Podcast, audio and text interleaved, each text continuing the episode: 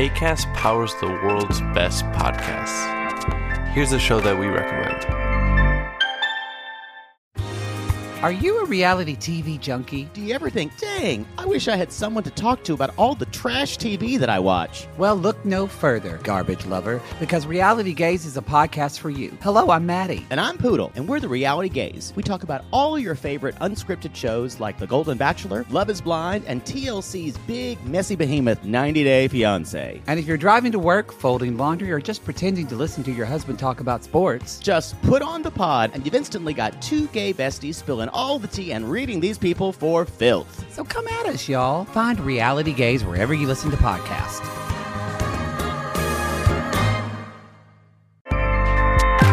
ACAST helps creators launch, grow, and monetize their podcasts everywhere. ACAST.com. Bonjour, bienvenue dans la saison 2 de Comme d'Archie, le podcast qui vous ouvre les portes du monde fascinant de l'architecture, dans une approche non manichéenne et pour ne pas opposer passé et futur, dans une réflexion transversale permettant de vivre au présent dans un cadre de vie plus heureux car mieux identifié. Carpe diem. Je suis Anne-Charlotte, chroniqueuse du podcast, accompagnée de l'ingénierie son pour vous offrir le meilleur. Merci et heureuse de votre fidélité. Maintenant, place au talent.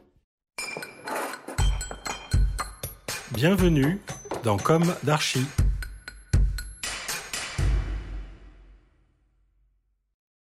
Chers auditeurs, ravis de vous retrouver aujourd'hui en compagnie de Nicolas Delon. Bonjour Nicolas Delon. Bonjour.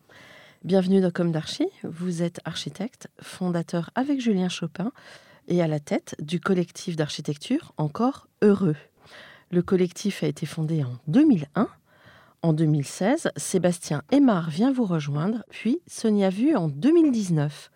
Vous revendiquez une pratique généraliste axée sur une conception ouverte des bâtiments, mais aussi des installations, des jeux ou encore des expositions. En effet, on vous a vu très clairement émerger dans le paysage architectural lorsque vous avez été en charge du pavillon français de la Biennale d'architecture de Venise en 2018. Vous avez pour désir de rimer avec exigence, lucidité, optimisme et engagement. Je cite. Je crois que vous êtes intervenu là beaucoup euh, dans des radios, dans des podcasts. Alors, euh, on va essayer de bien cibler notre propos pour enrichir hein, les, choses. Euh, mais on va commencer par le début. Quel est votre parcours, votre jeunesse? Où s'est ancrée votre envie d'architecture? Quelles ont été vos études? Pouvez-vous aussi préciser à nos auditeurs quelle est la formation de vos associés? Donc beaucoup de questions pour commencer. Euh, peut-être ce que je peux, je peux dire, c'est cette découverte tardive du métier d'architecte autour de 17-18 ans même. C'est-à-dire que quand j'ai passé mon bac, euh, j'étais intéressé par plein de choses, par beaucoup de domaines variés. Euh, mes parents sont médecins, je faisais beaucoup de, de sport aussi à, assez haut niveau et j'avais plusieurs envies comme ça. Et, C'était quoi comme sport? Je faisais de l'équitation. Ah oui et, et, et, du coup, en discutant avec un conseiller d'orientation, est émergé ce métier qui, qui permettait de continuer à apprendre dans des domaines très variés. Et c'est la grande force de ces études d'architecture qui sont des études passionnantes et, on parlera certainement du passage des études au, métier. Euh, mais ces études où vous apprenez à la fois la résistance des matériaux, l'histoire de l'art, euh, le dessin, l'informatique, la sociologie, l'anthropologie, la philosophie, euh, la géographie. Et j'étais en tout cas attiré par, par cette idée de, de continuer à apprendre dans des champs variés, à l'inverse de choisir une spécialité qui m'aurait éloigné de, cette, de ce champ des possibles. Donc ça, c'est euh, le début des études à l'école d'architecture de Toulouse, où je rencontre Julien Chopin euh, euh, donc en, 1995, c'est le siècle dernier, et, on était ensemble en première année. Et très vite, on a, on a lié une grande amitié et surtout une grande complémentarité. Julien venant plus du, monde de l'art contemporain, notamment des installations ou de la scénographie. Et moi, étant plus attiré par les projets collectifs et la question d'inventer des moyens d'agir dans le réel. et donc, on, on a commencé très tôt à sentir que on pouvait faire des choses ensemble. Ensuite, euh, je suis parti euh, étudier à Montréal, à l'Université de Montréal, en, échange. Euh, Julien est parti étudier la scénographie à Clermont-Ferrand et on s'est retrouvés à Paris-la-Villette, où on a passé notre diplôme ensemble en 2002. Vous êtes méditerranéens tous les deux? On est originaire du sud-ouest, du Lot et de l'Aveyron. Donc, ah moi, j'ai grandi à Villefranche-de-Rouergue, une des deux sous-préfectures de l'Aveyron, et Julien a grandi à Cahors, le chef-lieu du Lot. D'accord, donc avec euh, des périodes d'apprentissage euh, dans de grands espaces? Absolument, donc euh, la nature. tout à fait. hors de la ville ou en tout cas hors de, des métropoles, c'est une certitude. Avec ce, voilà, quand on est enfant ou adolescent, ben, notre environnement, on a l'impression que c'est le seul qui existe. Hein. On, on, fait des voyages avec ses parents, on sait que les choses sont différentes ailleurs, mais malgré tout, on est imprégné par le, contexte dans lequel on, grandit. Euh, et, c'est quelque chose qui a été euh, fondateur aussi dans notre approche, euh, notamment à ce rapport entre l'espace, le temps, la question écologique, et puis la question aussi de, des relations sociales, parce que en fonction de la taille de l'endroit où vous, vous grandissez, ce n'est pas les mêmes histoires non plus qui s'écrivent avec votre entourage et avec les gens qui sont autour de vous. Mm. Donc en fait, vous êtes resté à Paris après. Et après, euh, ça a être un choc quand même. ça, a été un choc, ça a été une découverte, ça a été une, une, forme d'épopée euh, arrivant dans cette ville du Nord euh, inconnue et considérant que cette intensité de cette ville, euh, à la fois attirée, excluée. On prend souvent l'image d'un soleil euh, qui à la fois vous, attire et, vous brûle euh, en même temps. et cette concentration d'énergie, se rendre compte aussi que c'est un lieu où, le monde entier converge. le quartier où j'habite, dans le 10e arrondissement, il y a 140 nationalités dans un, arrondissement. Et dans le 10e arrondissement, il y a 80 000 habitants. Donc c'est gigantesque, c'est des densités parmi les plus hautes euh, du monde. Euh, mais c'est l'état de la planète qui s'est urbanisé depuis les années 50 à toute vitesse. Aujourd'hui, on a dépassé, euh, le, il y a plus d'urbains que de personnes qui ne vivent pas en ville à l'échelle mondiale. Et donc, c'était aussi considéré que c'est là que, que des choses se jouent et qu'en tout cas, on avait envie de, de l'expérimenter ou de le découvrir. Tout de suite alors, à la sortie de l'école? Oui, ensuite, euh, on va dire que notre envie d'action euh, qui s'est euh, manifestée très tôt, on n'était pas encore diplômé, qu'on a voulu faire nos premiers projets. Et ensuite, étant à Paris, bah, c'est là où nous les avons fait. Et puis de fil en aiguille, on en a fait des, petits, des moyens, des plus grands. Et on va dire que c'est chaque projet qui amène celui d'après. Donc c'est une forme de, de récit que l'on peut essayer de réécrire a posteriori mais il faut être très vigilant parce que c'est vraiment. Euh, euh, il y a eu énormément d'autres euh, chemins possibles. Et c'est un mélange d'intuition, de, hasard, de rencontre, de détermination, de travail. Mais c'est tout ça mélangé qui fait qu'on peut revenir sur des parcours. Mais moi, je le dis souvent quand j'interviens dans les écoles d'architecture c'est chaque parcours s'invente, chaque parcours à chaque moment peut se dédoubler ou peut se réorienter. Et donc, euh, je ne pense pas du tout à un aspect linéaire euh, des parcours. Je pense que après, on peut essayer de, poser des récits dessus, euh, mais ça reste des récits. C'est pas forcément la réalité. Donc, c'est important aussi de, le dire aux gens qui nous écoutent, je pense. Mmh, mmh, mmh. Donc, vous avez commencé votre activité d'architecte quasiment à la sortie de l'école. Alors oui, mais pas notre activité d'architecte justement. Hmm. Nous étions architectes, mais euh, nous avons considéré que l'architecture était trop complexe, trop lente et donc, on a commencé par des projets beaucoup plus rapides, beaucoup plus légers, des projets de scénographie, notamment de scénographie urbaine. Donc, on a commencé par une installation euh, qui s'appelle Herbe Folle euh, en 2001 sur les bouches d'aération du métro, où on, s'était rendu compte qu'il y avait un souffle d'air qui, qui, permettait de ventiler le métro et qui était une, ressource. Et on est venu comme ça modifier.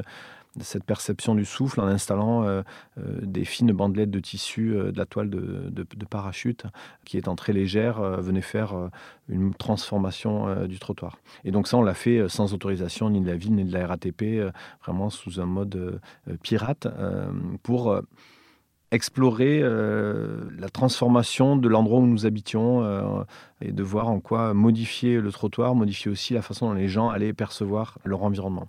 Donc là, on était vraiment très éloigné de l'architecture et on a mis beaucoup de temps, on n'était pas du tout pressé de construire alors que d'autres d'autres amis qui étaient avec nous à l'école avaient vraiment cette envie pressante et urgente de réhabiliter un appartement ou de faire... Peut-être aussi par, pour des raisons économiques? Peut-être. Il faut vivre aussi de son métier. Absolument. Euh, mais par contre, et c'est une bonne question, euh, dès le début, on, était euh, au moment où l'informatique arrivait dans ce métier et allait changer beaucoup de choses. Et il se trouve qu'on avait développé des compétences pour faire des images de synthèse. Et donc, on arrivait à financer nos projets très légers euh, de scénographie en euh, travaillant une semaine par mois euh, en faisant des images de synthèse. Et donc, on est, j'avais appris à, Montréal un logiciel de 3D assez innovant qui n'était pas très connu, qui allait très vite. Pour les techniciens, c'est un logiciel qui s'appelle FormZ et qui, à l'inverse de, 3ds Max ou d'autres logiciels qui étaient beaucoup plus longs en calcul et en apprentissage, nous permettait d'être très rapide. Et donc, on avait cette double activité qui nous permettait d'avoir d'un côté un travail qu'on pourrait dire alimentaire, mais qui nous a quand même beaucoup formés, parce qu'on est devenu euh, très experts, on va dire, dans la production euh, euh, d'images. et de modélisation, parce que l'image, c'est le résultat, mais avant, il y a tout ce qui est la modélisation, qui est l'idée de dessiner en trois dimensions un projet qui est au début en deux dimensions. Et donc, c'est euh, à la fois un exercice incroyable de perception de l'espace, de perception des points de vue, de, la réception. C'est très proche du cinéma, c'est très cinématographique, le choix des cadrages, le choix des éclairages, le choix des matériaux, euh, le choix de la mise en scène. Donc, ça a été euh, un grand apprentissage. Ça nous a aussi. on a rencontré beaucoup d'architectes aussi à ce moment-là. C'est ce que j'allais vous poser comme question. En fait, ça permet aussi d'analyser le travail de l'autre. Absolument. Donc, ça, ça a, été, ça a été passionnant parce qu'on se retrouvait à, à modéliser des hôpitaux, des logements des bureaux, euh, des centres culturels, des salles de spectacle, etc. Une grande diversité et, beaucoup d'amitié aussi avec des architectes qui... Euh, Justement, vous aviez des chouchous? On avait des chouchous, on a travaillé avec beaucoup de gens, mais euh, à cette époque-là, on a, travaillé avec K Architecture, Architecture Karine Hermann et, Jérôme Sigvald, qui sont devenus des, grands amis. On a travaillé avec Vincent Parera, on a travaillé avec des gens très différents et qui, voilà, qui pour nous étaient aussi des vrais architectes. Et nous, à ce moment-là, on se disait architecte, mais on avait pas vocation à produire de l'architecture. C'est la différence entre euh, une formation et l'application de cette formation. Mmh, mmh, mmh. Alors, euh, on l'a compris, hein, vous êtes euh, plein d'attention pour la durabilité, en fait, pour, pour la planète. Oui, c'est presque plus que ça, parce que la durabilité, on, on s'en méfie de ce mot euh, qui, qui, peut cacher euh, la forêt des, des, désastres en cours. C'est comme quand on parle de développement durable, euh, voilà, c'est plutôt le, nom du problème que celui de la solution. Alors, oui, il faut peut-être aussi expliquer à nos auditeurs que derrière ça, il y a aussi des filières économiques qui, s'ancrent et qui, du coup, font du business et qui ne sont pas vertueuses, forcément. Absolument. En, tout cas, non, le, cet enjeu qui nous obsède, qui nous, qui nous percute, c'est c'est la conception de, nos limites matérielles d'abord. Il faut savoir que donc euh, il y a 200 000 habitants euh, par jour en plus sur une planète euh, qui est finie, c'est-à-dire qu'il y a un nombre de ressources limité et que depuis euh, les années 50, on a euh, exploité, euh, on parle d'extractivisme dans l'idée d'aller chercher les ressources naturelles où qu'elles soient, et on est arrivé à un épuisement de ces ressources.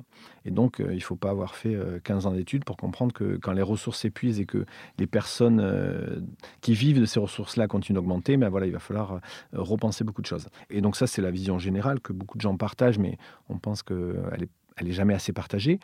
Et on pense que chaque métier doit se questionner euh, face à ce nouveau euh, paradigme, on pourrait dire, euh, qui est, ou ce nouveau, cette nouvelle condition d'existence. dont parlerait Bruno Latour, par exemple, cette zone critique qui fait que l'être humain il peut habiter à quelques kilomètres au-dessus de la ligne de l'océan et puis quelques centaines de mètres en dessous, mais en fait c'est très très mince cette mmh. zone dans laquelle on peut habiter. Et mmh. plus bas on peut pas et plus haut on peut pas. Euh, même si on envoie des, robots sur euh, Mars ou ailleurs. C'est ce que j'allais vous dire, peut-être que Elon Musk est un espoir. Alors, euh, on ne le classerait pas dans la catégorie des espoirs, mais un espoir de récit peut-être. Mais en tout cas, penser que à grande échelle, on pourrait quitter cette planète nous semble, là pour le coup, une, une vraie fausse bonne idée. Mais donc voilà, donc l'enjeu, c'est aussi de voir comment chacun dans nos métiers Mm. où nous sommes, nous euh, prenons conscience de ce grand changement et on voit que l'année 2020 est un, épiphénomène, on pourrait dire, de ces changements gigantesques qui sont à venir et comment euh, on essaie de mettre cette question-là euh, au cœur de nos préoccupations en continuant d'agir dans le réel. Ça, c'est très important parce que le choix qu'on a fait en étant architecte, c'est en tout cas architecte praticien, parce qu'il y a, il y a beaucoup de modes d'exercice de ce métier. Euh. On peut être théoricien, on peut être historien, on peut être euh, maître d'ouvrage. Donc voilà, c'est c'est un métier qui permet d'avoir euh, un grand spectre de- d'action. Mais nous, ayant choisi d'être euh, ce qu'on appelle des praticiens, c'est-à-dire de concevoir et de transformer le réel par les projets que nous concevons, euh, on a souhaité mettre cette question-là au cœur et au centre de nos préoccupations. Alors justement, euh, en quoi le collectif Encore Heureux diffère-t-il finement des agences d'architecture classique des agences qui concourent, donc qui proposent un projet, qui répondent à des appels d'offres, contactent des promoteurs, qui il y a quand même, même s'il y a une diversité à l'intérieur de l'architecture, un champ très, très diversifié, il y a quand même une pratique entre guillemets classique. Qu'est-ce qui vous diffère vraiment? Le- Alors vous êtes un collectif déjà. L'ego, on le met de côté, c'est ça? Non, c'est pas, c'est, plus, c'est plus compliqué que ça. Euh, historiquement, c'est sûr qu'on on était vraiment à côté. Euh, et d'ailleurs, on, on a eu le prix des jeunes architectes, donc les, les albums des jeunes architectes euh, euh, en 2005, euh, 2006, et euh, on n'était pas inscrit à l'ordre des architectes. Donc notre pratique avait été identifiée comme étant un potentiel, euh, des potentiels jeunes architectes euh, euh, que l'on souhaitait accompagner, mais il se trouvait qu'on n'était pas architecte. Donc il y avait ce décalage-là et on jouait sur les, les- les deux fronts, d'être architecte dans le monde artistique, ce qui est très rassurant, et être plutôt des artistes dans le monde de l'architecture, ce qui était aussi rafraîchissant. Mhm. Donc on avait un peu cette, cette vision comme ça d'être jamais à l'endroit où on nous attendait. Euh, donc, mais ça, c'était plutôt historiquement.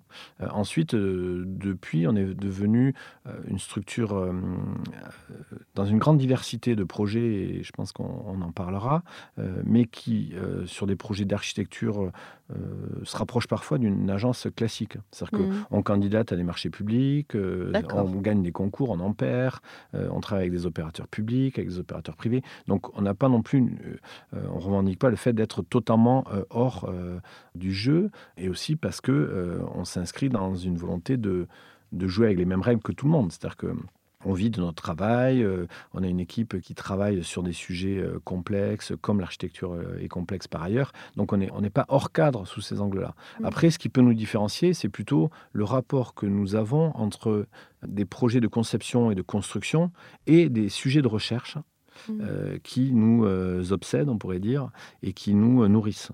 Mm. Et donc, ces sujets de recherche, il y en a eu un premier qui était le réemploi des matériaux avec l'exposition Matière Grise en 2014 au Pavillon d'Arsenal. Il y a eu bien sûr euh, la Biennale de Venise en 2018 avec les Ah, lieux oui. infinis. Euh, quelle reconnaissance il y en a-. Il y en a qui ont travaillé toute leur vie, qui en ont rêvé toute leur vie. Vous, vous arrivez et clac. Alors, on arrive claque, oui et non, parce que euh, parce qu'on considère que c'est un, un sujet qui a été choisi. Oui. Euh, que Matière Grise, euh, qui avait été une grande exposition sur, un- sur le sujet du réemploi, avait été un précédent où euh, on avait démontré qu'on était capable d'être commissaire d'exposition, euh, parce que c'est très particulier hein, d'être commissaire d'exposition, c'est pas du tout être, euh, c'est presque un autre métier. Euh. Nous, on le fait avec les mêmes outils, avec, euh, mais c'est quand même, euh, c'est quand même quelque chose de très particulier, ce- cette perception justement au récit que vous portez, à la façon dont le public va s'en emparer, au temps de parcours. À la Biennale de Venise, par exemple, la durée de présence dans le pavillon français, c'est de l'ordre de quelques minutes. Donc, comment en 3-4 minutes vous arrivez à exister autour de 150 autres pavillons? Quel message vous souhaitez passer? Mais comment vous avez des, des différences de niveau de lecture qui permettent à une personne d'y passer 3 minutes, mais à une personne d'y passer une demi-heure et à une personne d'y passer 2 heures, Mm. parce que vous sous-tendez ce, fond, ce contenu.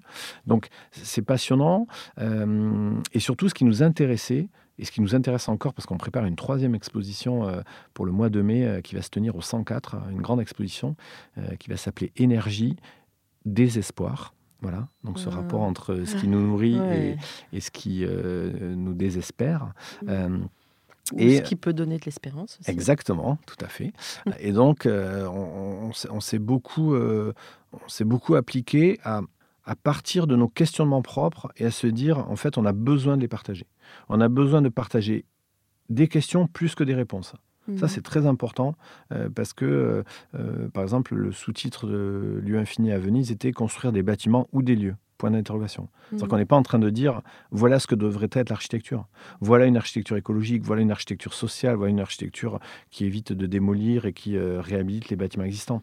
Euh, c'est pas c'est pas notre euh, propos en tout cas. C'est en tout cas c'est pas la façon dont on a envie de le raconter. C'est plutôt de dire euh, partageons nos affects, partageons nos perceptions du réel, partageons ce qui nous fait décoller entre guillemets. C'est-à-dire que Mhm. tout d'un coup on tombe sur des projets, sur des gens, sur des sur des histoires incroyables et on a envie de les, de les ra- de les raconter et de les partager. Et pour nous, une exposition, le, en tout cas le cœur de- des expositions qu'on a pu faire, c'était vraiment euh, cette idée de, de partager à la fois une prise de conscience Mhm. sur l'épuisement des matériaux, euh, par exemple, pour l'exposition matière grise, ou sur euh, euh, l'enjeu de, de considérer que la seule enveloppe d'un bâtiment n'est pas garante de la, la- la qualité de vie qu'elle va accueillir. Donc c'est le rapport entre la forme et le fond, le Mhm. contenant et le contenu. Mhm. Voilà. Donc ça, c'est des, des grandes questions. Euh, il se trouve que pour ces expositions-là, on invite aussi des penseurs à venir euh, écrire, réfléchir avec nous, écrire dans les catalogues, qui sont aussi des objets très importants, euh, car c'est les objets qui restent. Une exposition, elle a un temps limité. Et donc c'est ce, donc c'est, un, un détour un peu long, mais pour vous dire, peut-être que la spécificité, ou en tout cas l'approche particulière que nous avons, c'est vraiment de, de concilier ces deux parties. euh, on pourrait appeler ça euh, d'un côté de la recherche et de l'autre côté de l'action, mais euh, c'est beaucoup plus imbriqué que ça. Et, et c'est peut-être ce qui... euh, Oui, parce qu'en fait, votre recherche, elle est aussi mise en application. Exactement. Mm. Et, et du coup, on est constamment Mm. en train à la fois de nourrir notre recherche par le fait de se confronter au réel, et en parallèle de ça, puiser dans le réel des, des preuves de la recherche. Mhm. Et parce que par exemple sur le réemploi, ça peut être facile de dire bah oui, il faut réemployer les matériaux parce que euh, ça va sauver la planète. Mais en fait, quand vous êtes sur un chantier et que vous percevez la complexité de transformer euh, les modes constructifs, de transformer même l'industrie euh, du BTP telle qu'elle est structurée, bah, Mhm. du coup, ça vous permet d'avoir conscience d'une complexité réelle Euh, qui ne vous empêche pas d'agir. Mais en tout cas, euh, si vous n'avez pas conscience de cette complexité-là, vous allez agir euh, dans un monde idéal qui n'existe pas. Donc peut-être ce qui nous obsède, c'est d'essayer de dégager ces marges de manœuvre, de les identifier, de voir leur taille, parce que des fois la marge de manœuvre est très fine, et ça ne veut pas dire qu'elle ne peut pas faire un effet levier, comme on appelle, c'est-à-dire que tout d'un coup, euh, on passe par un petit trou, et puis ce petit trou, euh, il, emporte tout le reste. Et puis, euh, ça, nous, ça nous force aussi à beaucoup de, prévoyance, de modestie et, d'attention. Et je pense que ce mot-là de l'attention, il, est clé. Peut-être qu'il nous différencie, pour parler de la question de l'ego, on le différencie de l'intention. L'intention, c'est l'architecte euh, qui veut imposer sa vision parce que euh, Il projette. voilà, parce qu'il projette et parce Mhm. que il s'est réveillé le matin avec euh, l'idée qu'il fallait faire un bâtiment rond, rose ou, ou avec des écailles.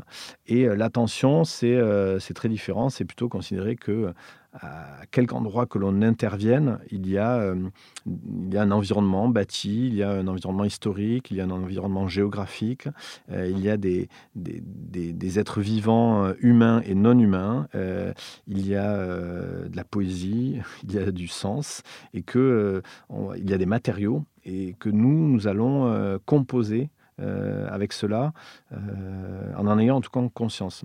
Et, euh, Alors justement, en ce moment, il y a une tendance qui est celle de qui prône plutôt la réhabilitation que raser et recommencer.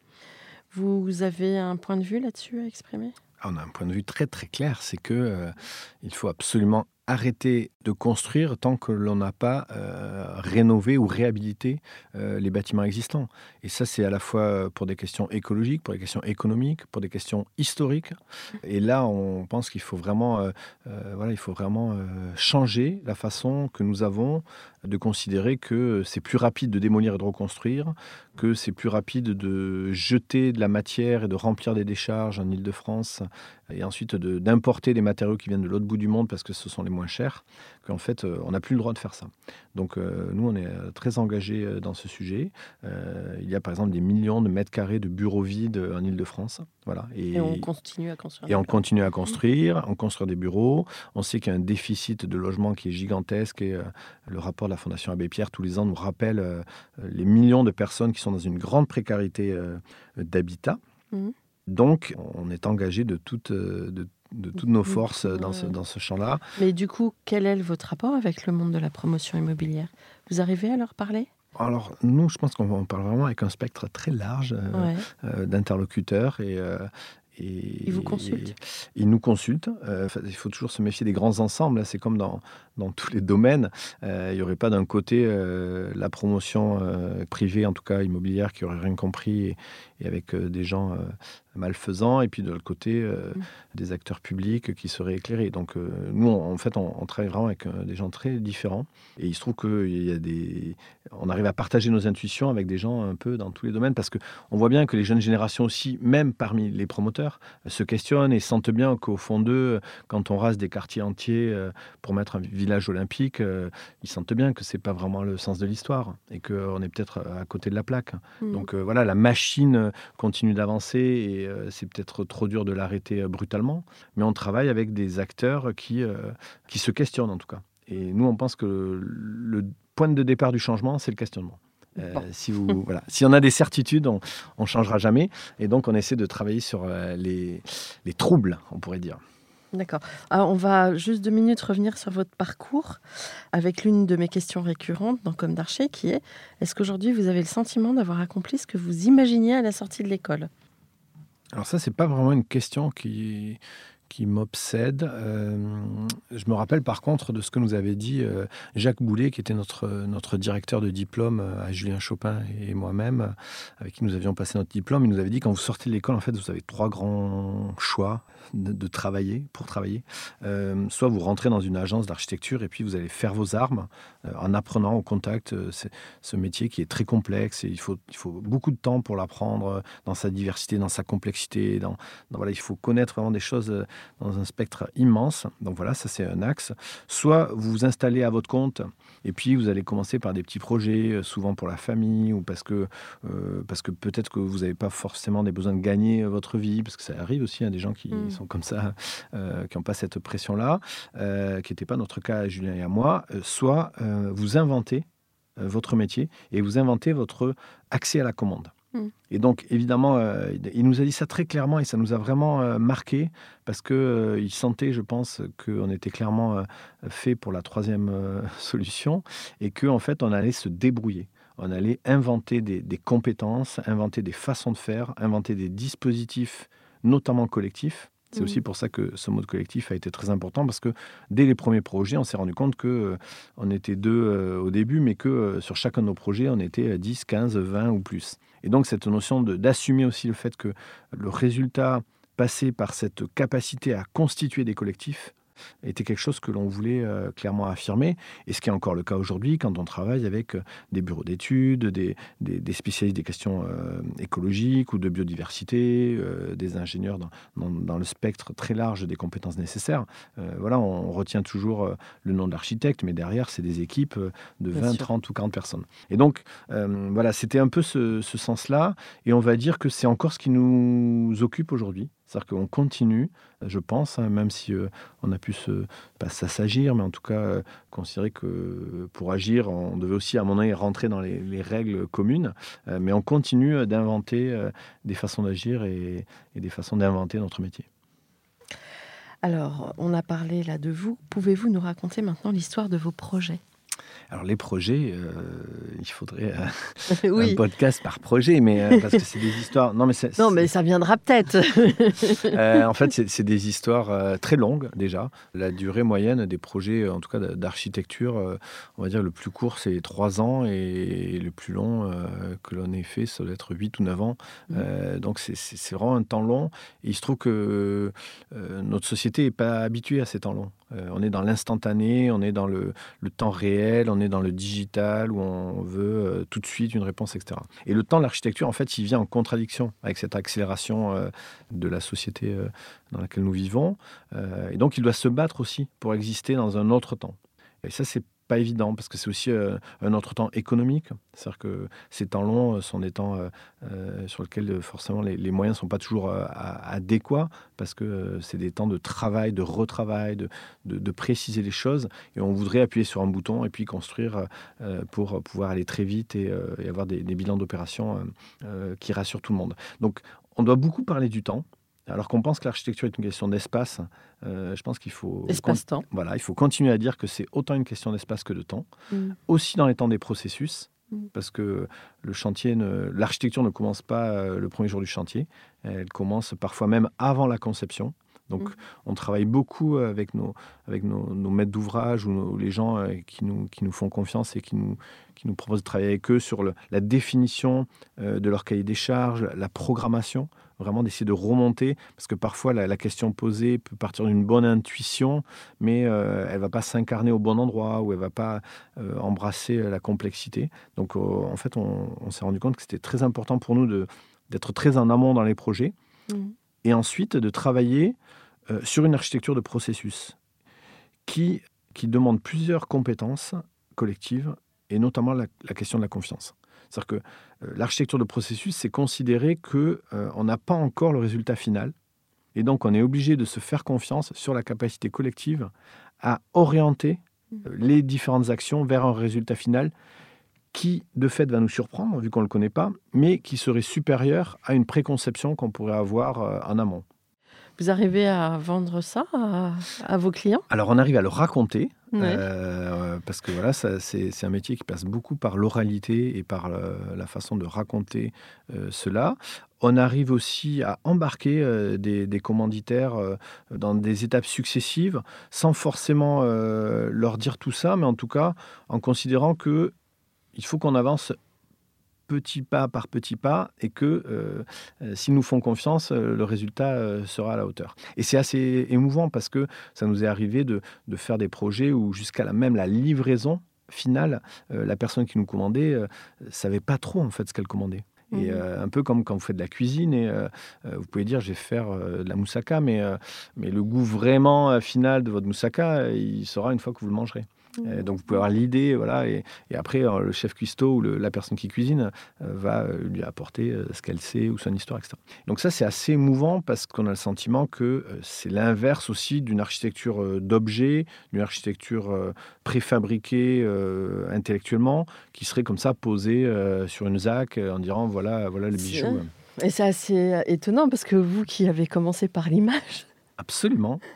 donc vous ne proposez pas d'image? Alors si, et là c'est une, une- Ouais. intéressant comme remarque, c'est que en parallèle de ça, on se nourrit énormément de du récit euh, bien sûr général, mais aussi de la perception euh, du réel qui passe par l'image. Et Mhm. donc, euh, vu qu'on est vraiment des, des enfants de l'image au sens euh, fabricant d'image, on a Mhm. vraiment euh, fait nos projets en, en- en construisant, et on le fait encore aujourd'hui avec, avec beaucoup d'images dans le processus, donc de l'image qui nous permet de, de tester des choses, de, de revenir en arrière, de, de changer de point de vue, de changer de matérialité, etc.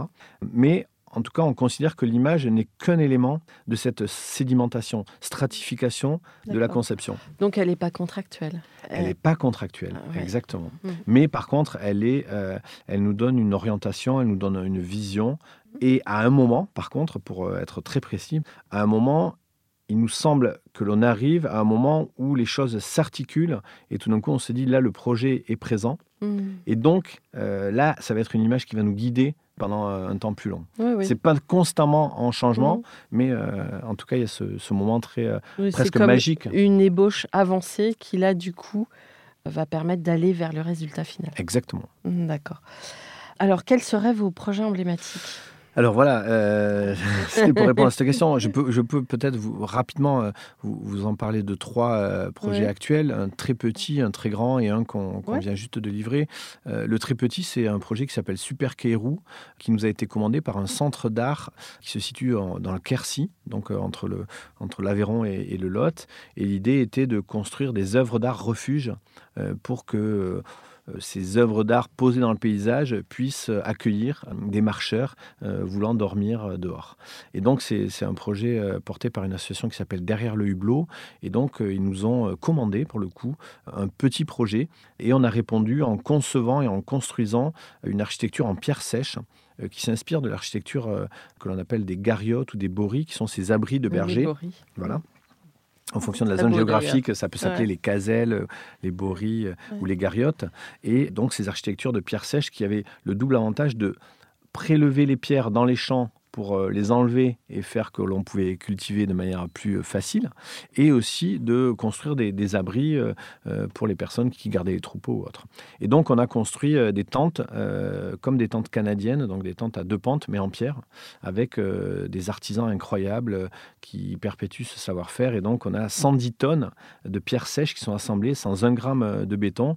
Et donc sur, sur un chemin entre la, entre la vallée du Lot et, et la vallée du Célé, vous pouvez découvrir ces, ces- deux petites tentes en pierre et y, y passer une nuit euh, gratuitement euh, avec un paysage incroyable. Donc ça c'est un tout petit projet qui fait euh, de l'ordre de 5 mètres carrés. Et du coup, ça va être pérenne, ça? Alors ça c'est pérenne, absolument. Ouais. Ça va rester. Et, en plus... Peut-être des siècles. voilà, et il se trouve qu'on est à quelques centaines de mètres d'un site préhistorique avec des, des dolmens. Euh, où là, on est sur 6-7 000 ans euh, de, présence. Donc, euh, voilà, on vient aussi s'inscrire dans ce temps long et dans cet assemblage assez magnifique, parce que la pierre sèche, si vous voulez, c'est le premier geste de l'architecture, c'est poser des cailloux ensemble et faire en sorte qu'ils tiennent, uniquement par gravité et par savoir-faire. Mhm. Et ça, c'est très important parce qu'on parle souvent des matériaux. Oui, justement, Euh, pas de jointure, c'est juste. euh, Exactement, ouais. c'est juste Mm. posés les uns contre les autres. Mm. Et euh, on parle souvent des matériaux, on parle assez peu souvent des savoir-faire, Mm. qui est aussi une des parties euh, masquées de nos métiers. Mais sans les savoir-faire et sans les personnes qui construisent les architectures, Mm. euh, il n'y aurait rien, il n'y aurait pas le bâtiment dans lequel nous sommes, il n'y aurait pas, il n'y aurait sûr. pas de ville, il n'y aurait absolument rien. Donc Mm. euh, ça aussi, c'est, ça sera peut-être un autre sujet d'exposition, mais, mais- mais regardez les métiers de- de- de- des constructeurs. Donc ça, c'était un tout petit projet. Un très grand projet, c'est un projet sur lequel nous sommes engagés depuis un peu plus de deux ans et demi, qui est un, un lycée sur l'île de Mayotte, qui est donc un département français de l'océan Indien. Et on a remporté un concours public pour euh, concevoir un lycée euh, général et un lycée euh, professionnel des métiers du bâtiment. Donc c'est assez passionnant comme sujet, un lycée qui sera en capacité d'accueillir 2000 élèves, donc un très gros établissement. Les, les normes euh, s'appliquent Alors les normes euh, complètes s'appliquent euh, et au-delà des normes, il y a le fait de construire euh, une architecture tropicale Ouais. où euh, on est totalement à l'inverse de l'architecture que nous connaissons, où le- l'enjeu c'est de, de ventiler et de faire en sorte que, que des circulations naturelles d'air permettent un confort de vie parce qu'on a un air qui est très humide et qui est très chaud et donc en fait il faut enlever les murs. Mm. Euh, enlever les murs, mais en ayant euh, des protections parce qu'il y a des- quand même des, des orages et des tornades. Il y a euh, la question acoustique dans un, un établissement scolaire où si vous n'avez pas de mur, comment vous, vous arrivez à faire classe alors qu'il y a des classes à côté, etc. Et en plus, on a un soleil qui fait pas la même course que sous notre latitude, donc il faut en fait tout réapprendre. Donc pour cela, on, on s'est associé à une agence d'architecture qui s'appelle Co-Architecte, qui est basée à La Réunion, euh, Mhm. qui est spécialisée dans l'architecture bioclimatique tropicale. Et donc, euh, ensemble, on a fait ce concours que l'on a remporté. Et euh, une de nos propositions était de profiter de ce projet de très grande dimension, très grande importance, c'est pas loin de, de 25 000 mètres carrés, donc c'est vraiment un, très gros projet, pour remobiliser une filière de construction en briques de terre compressées et briques de terre crues, qui était euh, une filière existante à Mayotte, mais qui a été, on pourrait dire, écrasée par l'arrivée des parpaings et de la tôle ondulée. Et donc, euh, on, a souhaité que ce projet soit aussi un démonstrateur et Mhm. soit un projet dans lequel on puisse remobiliser des savoir-faire. Ouais, Vous avez réveillé des savoir-faire. Exactement. Donc, Mhm. on est allé rencontrer les petites briqueteries artisanales, les presses, euh, qui souvent euh, avaient été oubliées. Et on a surtout mobilisé des acteurs en leur disant, mais demain, on construit euh, un lycée dans lequel il y aura 600 000 briques de terre crue. Donc, il y a un marché, il y a un besoin de se former, d'embaucher des jeunes et de relancer comme ça euh, une économie vertueuse euh, à destination de la construction. Vous avez euh, trouvé de la compétence chez les anciens? Alors, on a, oui, on a trouvé des, des anciens briquetiers. euh, euh, donc, on a monté une, une- une petite antenne de l'agence là-bas, ce qu'on appelle une permanence architecturale qui est, qui est présente sur site et qui a fait tout un travail comme ça d'aller rencontrer toutes les personnes connaissant ces savoir-faire et essayant de les transmettre. Et donc ça, c'est incroyable parce que là, vous dépassez vraiment euh, le métier de, de concepteur. Vous êtes euh, bien en amont, bien au-delà. Et, euh, et donc, c'est un projet auquel on croit beaucoup, soutenu aussi par le rectorat, qui voit aussi euh, ce travail euh, comme étant nécessaire, important, qui permet aussi de- d'encourager une filière pour d'autres bâtiments qui vont devoir être construits. Et donc, on essaie toujours comme ça de, de Là, on décaler est où, ce projet? Ce projet. Oui, il il en est est où? à- il a, alors là, il est, on a fini les études. Et donc, il va y avoir la- l'appel d'offres euh, dans quelques semaines.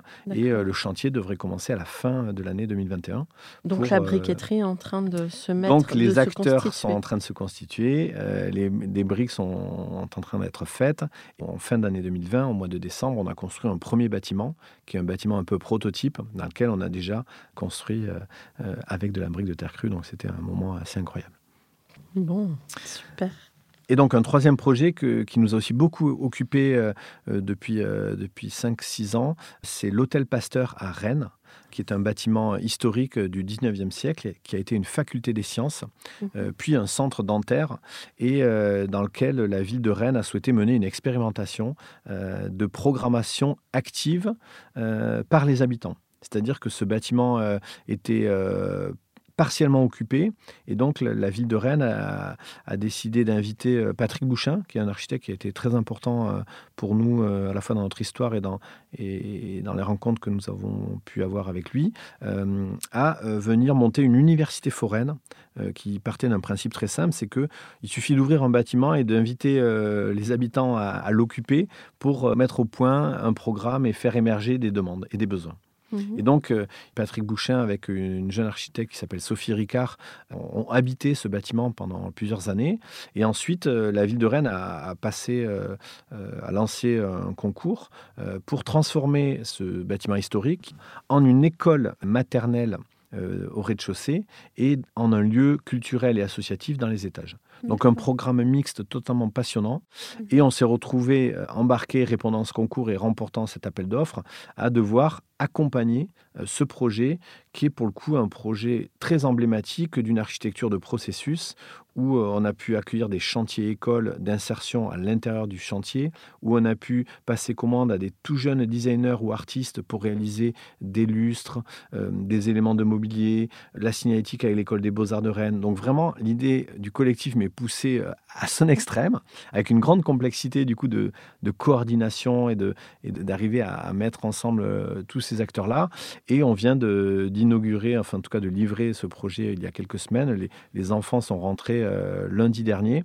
Et on va dire que c'est très très émouvant de, de, de voir ce chemin parcouru. Et surtout, ce qui est très fort, ce qui peut-être pour nos auditeurs important à comprendre, c'est tout le côté invisible de tout ce travail, qui sera certainement visible dans le résultat, mais plutôt perceptible que visible. Vous voyez ce que je veux dire? C'est- c'est-à-dire une architecture dans laquelle on va être bien, ou c'est parce qu'on va percevoir que les choses ont été pensées, mais c'est pas forcément euh, parce qu'on va voir que c'est une architecture de magazine ou, ou de série Ouais, télévision. Pas euh, spectaculaire. Exactement. Euh, votre équipe est composée de quelle manière? Enfin, vous êtes combien en fait? Alors aujourd'hui, on est autour de 25 euh, personnes. Ah oui, euh, avec Ouais. des profils euh, assez variés. On forme beaucoup de jeunes architectes, donc on est très, très attentif à, à considérer qu'une partie de notre travail est aussi de, de former des architectes à nos côtés. Et euh, on est à très grande majorité des architectes. On a aussi dans l'équipe des personnes qui viennent soit des sciences politiques ou, ou on a une chercheuse là qui vient de nous rejoindre pour un- une thèse sur les lieux infinis. Et donc, on, on pense aussi que la richesse de notre production, elle, elle se nourrit de ces profils euh, différents. Et euh, voilà, on a une équipe euh, variée, mais comme toute équipe, j'ai envie de dire. Comment vous imaginez le monde d'après? Alors, le monde d'après, c'est à Entre partir de quand, dites-moi Parce que là, j'ai pas suivi. Depuis un an, on nous parle du monde d'après. C'est un peu, c'est la question bateau, mais je trouve que en général les réponses sont assez riches. Alors, euh, Appropriez-vous la question. Oui, oui, je me l'approprie. Euh, Peut-être que c'est le monde de tout de suite, en fait, euh, plutôt que celui d'après, parce que l'après, c'est ce qu'on ne veut peut-être pas voir.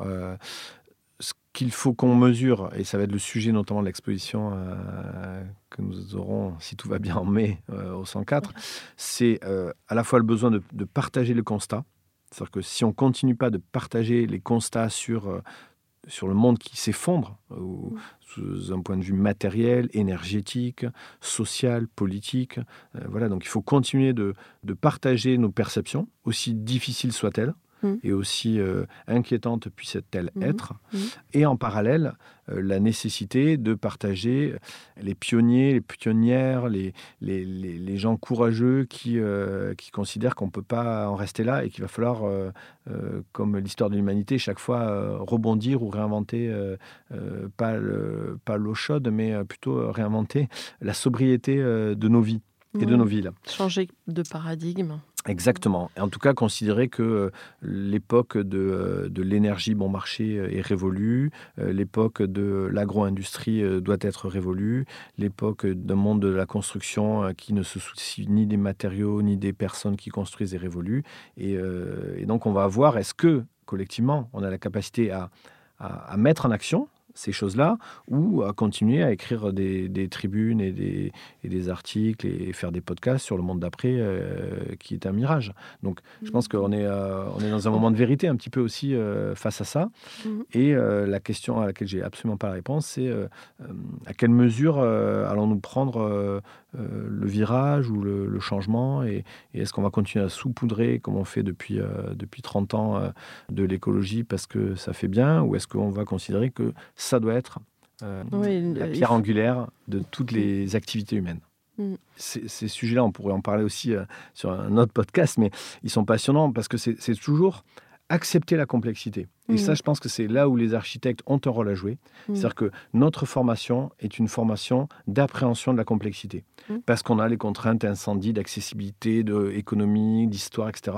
Et puis peut-être aussi de sortir, excusez-moi, je vous interromps, de- du, du côté figé de l'architecture. C'est-à-dire que Exactement. je pense que la majorité de votre profession a compris que les choses se jouaient dans un espace-temps. Vous en Absolument. parliez tout à l'heure. Et donc, Mm. c'est pour ça que par exemple, les lieux infinis euh, que nous présentions à Venise avaient cette caractéristique de, de- de considérer qu'ils ne se terminent pas, ils ne sont pas finis. On n'achève pas un bâtiment, parce que dans le métier, on dit euh, la garantie du parfait achèvement, comme Mm. s'il fallait achever. Mm. Euh, et en fait, ce mot-là, il est, il est très violent, parce qu'achever, c'est tuer, presque Mm. aussi. Mm. Et, euh, et nous, on considère qu'en fait, l'architecture, elle va se transformer au fil du temps, et tant mieux. Et elle va s'éloigner peut-être de ce que nous, on aurait imaginé, et tant Mm. mieux. Mm. Mais Mm. donc, c'est une remise en cause assez, assez profonde de ce qu'on nous a appris à l'école, notamment. Ouais, ouais, ouais. Euh, vous donneriez quel conseil aux étudiants en architecture aujourd'hui? Mais je pense que le, conseil principal, ça serait de de- d'embrasser cette complexité.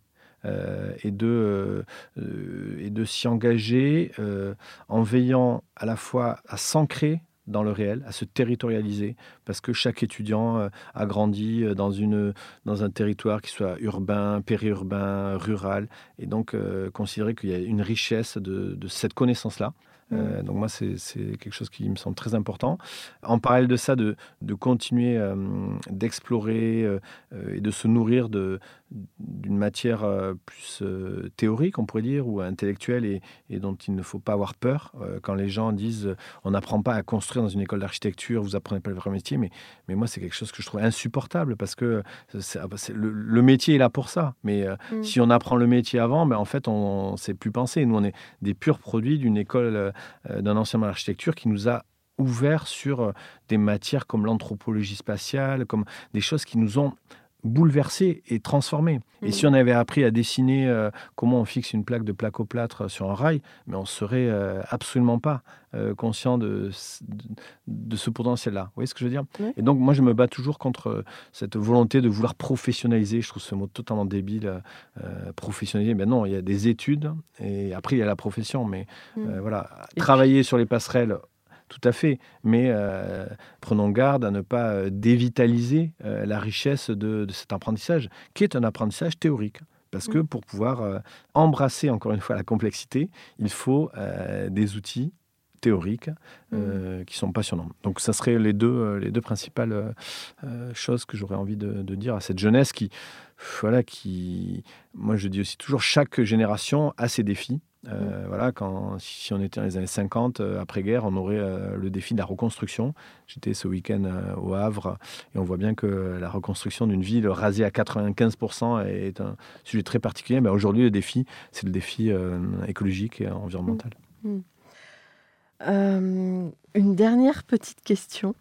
On a vu passer un, un article il n'y a pas longtemps dans Chronique d'architecture qui parlait euh, en gros de de votre euh, peut-être proposition de, de lieux éphémères dans la ville ou de et d'une esthétique zéadiste euh, dans, le, dans Paris ou c'est un peu ça le, le propos de cet article. Euh, comment euh, qu'est-ce que vous aimeriez répondre à ça? Euh, alors répondre. Est-ce que- que c'est caricaturé? Est-ce que qu'est-ce que Oui, moi je réponds avec beaucoup de, de bienveillance. Ouais. Mais euh, c'est de, de dire que ça parle à la question du processus. C'est que, si vous voulez, un processus, si on en fait une photographie euh, à un instant T, il peut être embryonnaire, maladroit, inexact, euh, moche bricolé. dans Paris moche dans Paris, tout à fait. Et la question, c'est plutôt qu'est-ce qu'on regarde, à quel moment on le regarde? Mm. Et, et donc ça, c'est une question importante. La deuxième question, c'est à quel moment on décide qu'il y a les, les tenants du bon goût et est-ce que cette personne-là, euh, euh, qu'est-ce qui ferait qu'elle aurait euh, ce droit au bon goût Ou est-ce qu'on cherche à faire émerger une diversité et en considérant que par sédimentation, les bonnes choses vont rester et les choses moins intéressantes vont disparaître Mm. mais en tout cas, je pense qu'il ne faut, il faut pas se tromper de, d'angle de vue.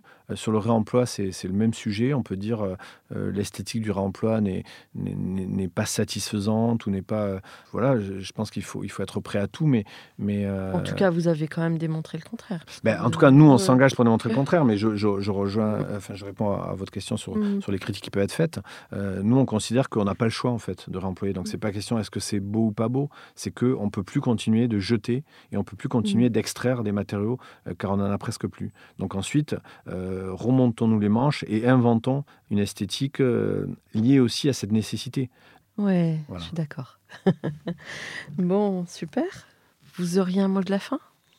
Le mot de la fin, euh, ça serait de, de naviguer euh, dans cette incertitude euh, euh, collective et de peut-être continuer à partager collectivement ce qui, nous, ce qui nous inquiète et ce qui nous porte et ce qui nous nourrit et, et d'être vraiment euh, sur ces, ces- ces deux sentiments. Et c'est ce qu'on va présenter euh, avec énergie désespoir. Et on, on espère que, que ça nous permettra de, de recueillir aussi euh, à la fois ces, ces énergies qui nous portent et qui nous font tenir debout. Euh, voilà. En tout cas, merci beaucoup euh, d'être venu euh, témoigner dans Comme d'Archie et pour cette immense responsabilité que vous endossez. Euh, C'est touchant et, et pourvu que ça sensibilise. Voilà. Merci beaucoup. À bientôt sur Comme d'Archie. Merci. Au revoir. Au revoir.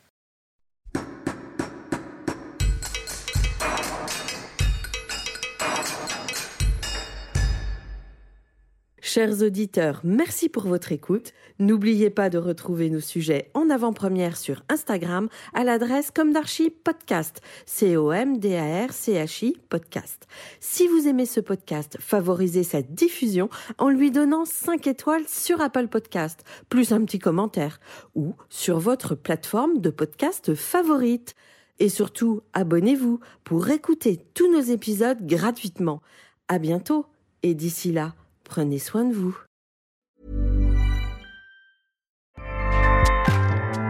ACAST powers the world's best podcasts. Here's a show that we recommend. Hi, I'm Jesse Cruikshank. Jesse Cruikshank. I host the number one comedy podcast called Phone a Friend. Girl, let's phone a friend. Not only do I break down the biggest stories in pop culture with guests like Dan Levy and members of InSync, I do it with my own personal boy band singing jingles throughout. Because it's my show. It's your show, girl. New episodes of Phone a Friend Yeah. drop Thursdays wherever you get your podcasts. So work it, girl. Yeah, work it. Okay, that's enough. ACAST helps creators launch, grow, and monetize their podcasts everywhere. ACAST.com.